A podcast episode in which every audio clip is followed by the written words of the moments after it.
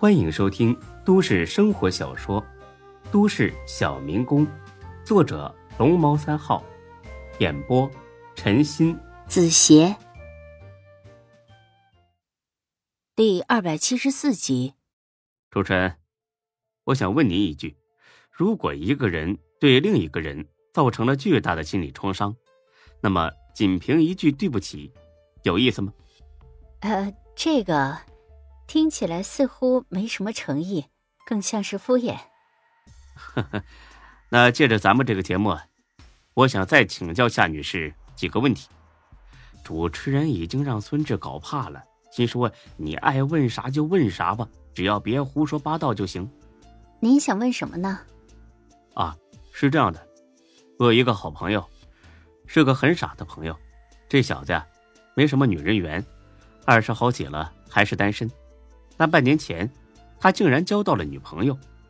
这俩人呢，爱得如漆似胶，后来都准备结婚了。他女朋友却是突然之间人间蒸发不见，不但人不见了，还开走我朋友的车，拿走了他做生意用来周转的资金，害得他十分狼狈。我想请教一下夏女士，这个女人是不是太恶毒了点儿？你能不能帮我分析一下？这种女人的心理活动。夏兰抬起头，看了眼孙志，满是歉疚，但是这种歉疚已经打不动孙志了。夏女士，麻烦你给我一个明确的回答。我想你很了解这种女人的内心世界，对吧？夏兰还是没开口。主持人忍不了了，他不能由着场面再尴尬下去。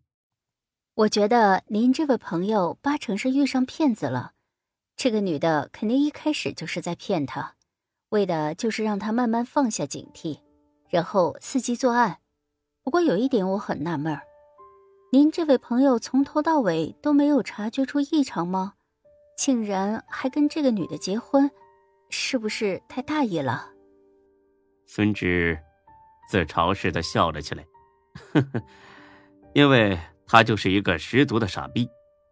主持人干咳两声，示意孙志注意自己的言辞。录节目之前，工作人员就对孙志说了，一定不要说脏话，否则后期修改配音很麻烦。好的，感谢吴先生分享的这个故事。让我们回到今天的主题上。话还没说完，被孙志给抢走了。我也觉得这也是一种拐骗。也是一种犯罪。哦，您的观点真是新颖。不过想想也有道理，这些感情的骗子骗情又骗财，和人贩子一样可恶。主持人的口才就是好，骂了半天，愣是不带一个脏字，还惹得观众不停的拍手叫好。请问吴先生，您觉得应该怎么对待这些感情骗子呢？孙志冷冷一笑，呵呵。枪毙。等录完节目，主持人已经是一头的汗了。工作这么多年，他早就能从容应对各种突发情况，但今天的经历让他觉得自己还是太嫩。谢谢二位的配合，咱们。主持人正说着话呢，孙志径直走了。吴先生，您等一等。哎，吴先生，这是怎么回事啊？你们没跟他说结束之后还得补几个镜头吗？说了呀。那他怎么走了？我也不清楚啊。或许是有什么急事儿。算了，明天再联系他吧。反正过几天才播出。出了电视台大门，陈警官总算追了上来。哎，孙志，谢谢你的配合。不客气。没什么事的话，我走了。店里挺忙的，有时间呢过来吃饭，我请客。不。要请啊，也是我请你。我就是想问问，你刚才说的那故事是真的吗？不是电视台为了节目效果编出来让你照着说的吧？是真的，就发生在我身边。陈警官立刻来了精神，大概可能是职业病。那这可就是盗窃罪了，涉案数额有多少？怎么也得几十万吧？差不多吧。这案子到什么程度了？抓住那女的了吗？钱和车都追回来了吗？没有，他根本没报案。没报案？为什么？哦，我明白了，他是不是以为那女的真的爱他呢？你这朋友啊，可够傻的！这都什么时候了，脑子还不清醒？我跟你说，这种事儿啊，要抓紧报案，不然那女的呀，很快就会把钱挥霍干净的。到那个时候，就算把人逮住，那也晚了。要不这样，你让这个朋友去我们所里报案，我们集中全部精力，尽快破案。谢谢，不用了。为什么？因为我这个朋友已经死了。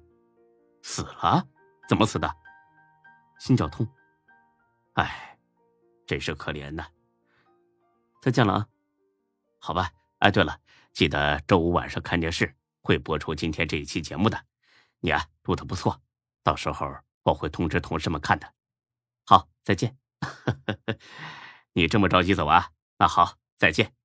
陈警官也终于走了，孙志也快步的往停车场走去。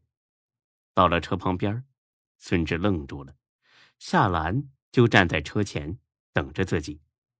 小志，我回来了。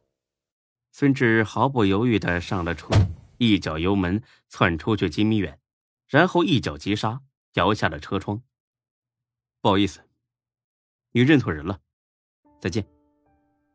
孙志开着车一路狂飙，跑出市区，跑出郊区，进入一片野地，直到车轮陷进泥里，这才停了下来。孙志熄了火，关了手机，爬到车顶上，目光呆滞的看着不远处的山头，而后一根接一根的抽起烟来。他强迫自己把脑子放空，什么都不要想。但夏兰这两个字还是不断的冒出来。人在凝神静思的时候，时间总是过得很快。现在是冬季，白昼的时间越来越短，很快天色慢慢的黑了下来。